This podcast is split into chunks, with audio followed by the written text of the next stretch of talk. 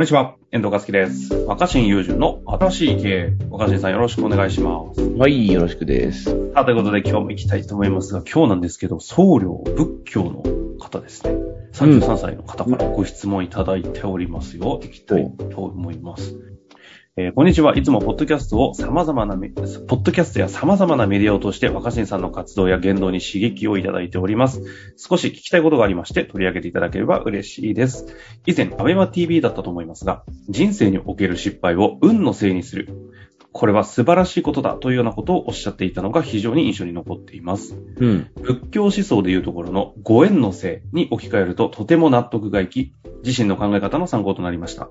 うん。全力で取り組んで、け取り組んだ結果に失敗しても、えー自分の努力以外に様々な要因、縁によって思い通りにいかなかったんだと思って少し前向きになれますし、うん。成功したとしても自分の努力だけではなく、人の手助けや環境のおかげだと感じて、他者への感謝の心を養うことができる素晴らしい考え方であり、仏教的だなと感じました。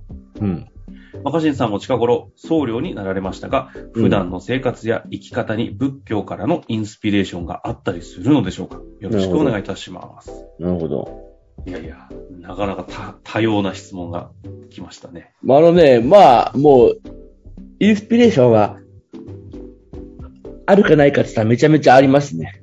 おめちゃめちゃあります。もともと別に、何ですか、特段深く勉強してたり、造形あったりってわけではない。いやー、実は大学院生の時に、ほうん、まあそういうことを学んでいる中で、う。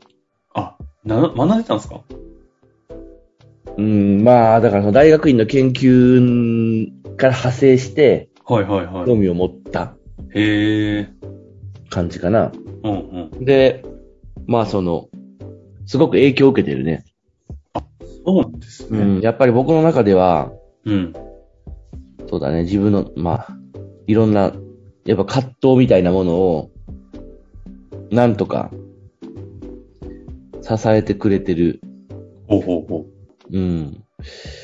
まあ大事なコンセプトが、う。うん。仏教の思想にたくさんあると思いますけどね。へえ。こ、こう、うんどうなんですか？具体的に少しなんか、例えばとかって話せたりするものなのでもさっきその、すべて運なんだっていうのも、うんうんまあすごく、影響を受けているから、そう思ってんだと思うんだよね。うん。あうん。えまあ、つまり、運って何かっていうと、あ。ほうほう。文とは何か。うん。まあ、運ぶって書くぐらいだから、うん。まあ、いろんなものとの巡り合わせっていうか、うんうん。すべての、なんか、多くの悩みの根源は、すべてとは言えないけど、多くの悩みの根源は、僕はあの、小学校入った時に、うんうん。出席番号をもらうじゃはい。ん。で、出席番号をもらって、その個人に成績がつくじゃないですか。はいはいはい。いや、あそこから始まってんじゃないかなと、個人的には思ってるんですよね。ほうん。で、う。はつまりあ。一どういう人ことだ？はい。一人一人に能力とかうんうん評価っていうのが固有に与えられているって僕ら勘違いしてる。うん。はあはあはうん。だから、自分、自分に番号があり、あ。うんうん。自分に能力があり、うん自分に点数がある。ああ。でもまあ、これはた例え話なんだけど、あえてわかりやすく例え話をすると、はいはいはい。小学校入って足が速いとか出てくるじゃん。うんうん。自分出席番号何番でって、なんかまあ体育の時間とかも大体出席番号順に並んだりして、それで走ったりするじゃうんうん。ん。で、もちろんそのタイムが何、何分何秒ってもあると思うんだけど、小学校低学年の時ってあんまタイムって気にしてなくなかった？ああ、そうかも。それよりは、かけっこして何番かみたいな。うんうんうん。うんうん、そうね。てか、明確にそうですね。何番かですよね。うん。だってその小学校1年生の時から50メートル走がタイムが何秒だったとかって。はい、はい。どういうことかっていうと、そのクラスの中でどれぐらいかって話じゃん。うん、うん、勉強もずっと基本そうなんだよね。あ大学受験ぐらいになってくると、全国模試みたいなものがあって、偏差値みたいなのがあって、全国でみたいなのが見えてくるけど、まあそれも、あくまで競争相手がいて成り立つものなんだけど、うんうん。その自分が所属してる集集団の中でどれぐらい得意か不得意かとか、ああ。そうですね。いや、実際そうですね。うん、じゃないクラスで何番。まあ、学年で何番とかぐらいですよね。でしょ？中学校とかなると。つまり周りとの関係次第でなん、なんとでも変わるっていう、おーうん、運じゃないですか。はい、ああ、なるほどね。確かに。すべてを。いどの関係の中にいるかによって決まるとなると。や、まあまあ、まあ、まずはね。ね。うん、確かに。これ例え話なんだけど、うんうんだから、僕らはその、切り離された独立した存在として、うん。固有の何かを持ってるんではなくて、はい、はい。様々な自分以外のものっていうかもうこの世界のありとあらゆるものと関係し合って、うん。その中に自分が出来上がってる。はい、はい、はい。で、肉体は一応こうなんか、肉体って境界線があるじゃん。自分と自分以外の。固有な感じはしちゃいますよね。肉体があるからさ、この皮膚あってさ。うん。だからそう見えちゃうんだけど、実は僕らは、様々なものと相互に複雑に影響し合って成り立ってて、うん、どんなやつなのかっていうキャラもそうだし、うん。ああ。役割とか、い、はい。でうまくいかない、いくいかないっていうのも、単純になんかこう、全員一斉に同じスタートラインから始まって、うん。他人の影響なく自分の能力だけで勝負してんじゃなくて、はい、はい。自分ではどうにもならない力の中で、ん自分は自分で何かするっていう。ああ。その結果、なんか一応、でも銀行口座には個別の名義でお金が振り込まれたりとか、うん。すんじゃん。いはい、はい。や、あれも別になんか本当に個人の能力や稼ぎを示してんじゃなくて、うんうん。まあたまたまそうなったっていうことが多いよね。確かに。うん。確かに、そうです。でそれは、今の話はすごいもう仏教的な考え方なんですよ、そもそも。今のあ話は。あ。はい、はい。まあ、諸法無我って言うんですけど。うん、うん、まあ、あの、僧侶の人からしたら、ちょっと説明違うなって思うかもしれないけど、一応、例え話でしてるんで、うん。はい、はい。あの、うん、ちょっと大雑把に言うと、なんですけど、諸法無我。なるほどね、処方無が。あの無、我っていうのは、はい。もろもろの法は、まあ、無無我って、まあ、無我の境地の無我だけど、まあそうですね。なんか今ネットで適当に調べて一番最初に出てきたのは、この世に存在するあらゆる物事は因縁によって生じるものであって、うん、うん。普遍の実体である我は、普遍の実体である我なんてものは存在しない。そうそう。普遍の実体っていうのは僕が言った固有の、すべてのものから切り離されて独立した固有の存在みたいなものはないんだよ。うーん。うん。あとなんか諸法無我を言い換えて、諸法開空とも言うらしいんだよ。この、開空っていうのはど、まあわかんないですか？諸法開空開く、開く空ですか？違います。諸法開空はね、みんな空って書くんですよ。開あ、空。みんな空か。うん。開。あ、開開あ、なる。るほど。で、仏教でもう一つ空という言葉がよく出てきて、うん、僕がやっぱり最も大切にしているのが空。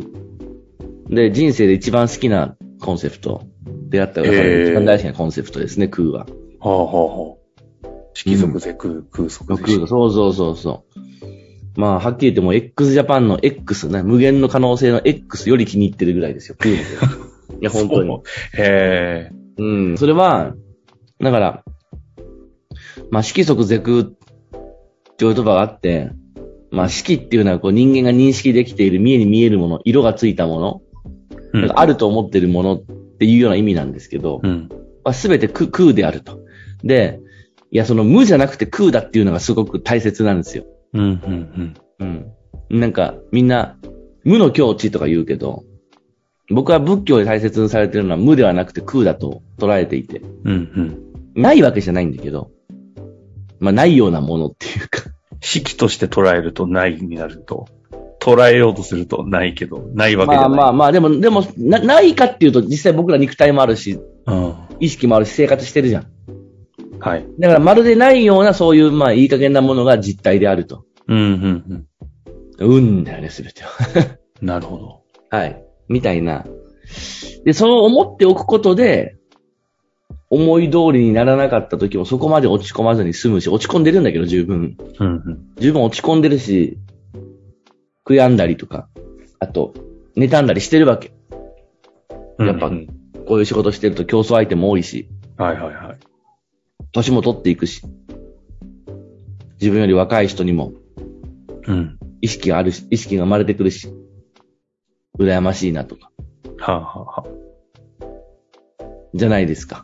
なんか最後に最後に最後に聞きたいんですけど、はい。という話をなんでやっぱり若新さんは背景にちゃんとコンセプトとして持ちながらと思いつつ、みんな若新さんはやっぱりこう、固有の何かをやっぱり能力とかを含めて持っていて、逆に言うとこだわってもいて、みたいな風に見えてるし、見え、見えてる人も多いんじゃないかということとともに、そうだからこそなんか、あんだけすごいんじゃないかなみたいな見え方もしてる気がするんですけど。いや、だからその固有ってことは絶対ありえなくて、すべて連続の中で、なぜかというと人間のやっぱ命っていうか存在は、ある時突然、単体で切り離されて生産されたりしないじゃないですか、ポンって。うんいや、だからその、本当に観察できる現象として。おかんから生まれてきてるし、うん。うん。少なくとも、おかんが産んだ後も、人間育成機関みたいにポンって預けられてそこで育つわけじゃなくて、はいはいはい。その若神経の教育っていうか影響を受けて、うん。うん。であの地域の人間関係の中で育っていくでしょ。はいはいはい。もちろんその、おかんからもらったとか、あの地域で生まれたってことによって受けてる影響はあると思うんだけど、まあ、固有のものではないじゃないですか。ああ、そうですね。連続してる。うん。それもだからまあ運だよね、ほとんどね。確かうん。に。いやー、だいぶ話がうんまとま、まとまったというかね、まあまあまあコンセプトのとこなので、ね。そう思っておくことで、まあ自分が一生懸命やったことについての結果を重く受け止めすぎないようにしてる必死で。必死で。なるほど。うん。まあそうですね。んで俺じゃないんだとか、なんでこういかなかったんだとか、なんでこんなことになるんだってなるんだけど、まあそれも、そういう巡り合わせなんだなっていう。うーん、なるほど。うん、完璧な結果にはならないっていう。でもまあ何かその、連続性の中で何かメッセージがあるんではないだろうかと。うん。いや、このあたりは以前もね、話している、あの、イノベーションとかもそうですけど、その非連続の、何でしたっけ？よく表現されますよね。うん。何かの連続？あれ、何でしたっけ？よく言うじゃないですか。うんマシンさんがいる。まあ非線形。あ、非線？非線形かな？な、うんまあ、そのあたりにも通ずる話ですかね。ということで、ちょっと今日は終わりたいと思いますけど、本当にこの辺はね、なんか、あ、でもねうん。ごめん、なんかちょっと長く喋ってるな、これ。いやいや、いい、いいんじゃないですかね。お尻が決まってる番組では 特段ありませんので。あ、一個ね、最後、一個最後に思い出したのは、うん。だから、色即是空、まあ、こう目に映るすべてのもの、うん。目に映るっていうか、まあ、意識できるすべてのものはい。は、まあ、空であるっていうのが仏教の教えですよね。うん。まあ、空とは何かっていうのがまたこれ話すと多分何十時間かかるから難しいんであれだけど、まあ実体があるようじゃないものだと。でももっと、もっと、なんか、おしゃれな解釈をした人もいるんですよ。ほうほうほ僕が好きな人で。うん別にその仏教の教えを否定してるわけじゃなくて、う。はいはい。もっとなんかこう、なんていうのかな。なんか、かっこいい表現をした人がいる。それは、僕はいれや、ユーミンが好きなんですけど、歌手の。はまあユーミンの荒井由実時代の曲のあ。うん。名曲に、まあその優しさに包まれたならっていう曲があるわけですね。ほうほうほう。すごい有名な。うん。うん。CM とかでももうとんでもない回数使われてるし、うんうん。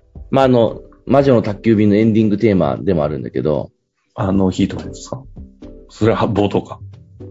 うん。あれは、ルージュの伝言。ルージュのね、そうだ。エンディングテーマで、エンディング。で、まあ、あの、もう誰だって聞いたことある曲なんで、興味あれば後で検索してもらえればと思いますが、はい。その優しさに包まれたならっていう曲のサビの最後のフレーズが、目に映るすべてのことは、っていう歌詞があるわけ。メッセージですか？そうなんですよ。あユーミンは目に映るすべてのものは意味がないと言ってんじゃなくて、あ。目に映るすべてのものは空だよとか、虚しいんだよとか、あるようでないんだよじゃなくて、思い通りにいかないんだよ。僕らが一個一個固有の実態があると思ってることとか、頑張ったらやった通りに行くと思ってるような風に世の中動いてないんだけど、なんかメッセージはあると。うん。なんか、運っていうのはメッセージだよね。そういう、ははこういう風に生きな、そういう風に生きてみてはどうかとか、うんこういうことに、こういうことが起こるようになってしまったんだよと。か、なんでこんなとんでもない悲しいことになるんだろうとか、なんで思い通りにいかないんだろうってことがあったとしても、それは自分だけが固有の結果として引き出してるわけじゃないから、固有の存在として引き出した結果じゃないから、いや、あの、もちろんなんか立派な経営者が、すべては自分のせいだとか、うんうん。人のせいにしちゃいけないとか言うけど、まあそれはまあ、一定の支持を集めてる根根性論としては、息が長いよね。そうなんかあだけど、いや、その、そういうことじゃない。実はそこにあるのではないんじゃないかと。まあそれはそれで別にそれを信じたい、参考にしたい人が、そうすればいいとして、すべての、目に映るすべてのことはメッセージであるというふうにして捉えることは、あの、運命を生きるってことなんじゃないかと僕は思ってますけど、なるほど。はい。ちょっと今日の回こんなに濃くなるとは思わなかったので、油断しておりましたが、長く喋りました。すいませんでした。いや、非常に学びの多い、そして、えなんかいろいろと立ち止まる時間になったなと思いますので、ぜひね、ちょっと今日経営を超えた話できましたので、活かしていただきたいなそうだった。そうだった。経営の番組だった。しまいや、った。新しい経営なんで大丈夫だと思いますが。ということでね、今日も終わりたいと思います。ありがとうございました。本日の番組はいかがでしたか？番組では若新雄純への質問を受け付けております。ウェブ検索で若新雄純と入力し、検索結果に出てくるオフィシャルサイト若新ワールドにアクセス。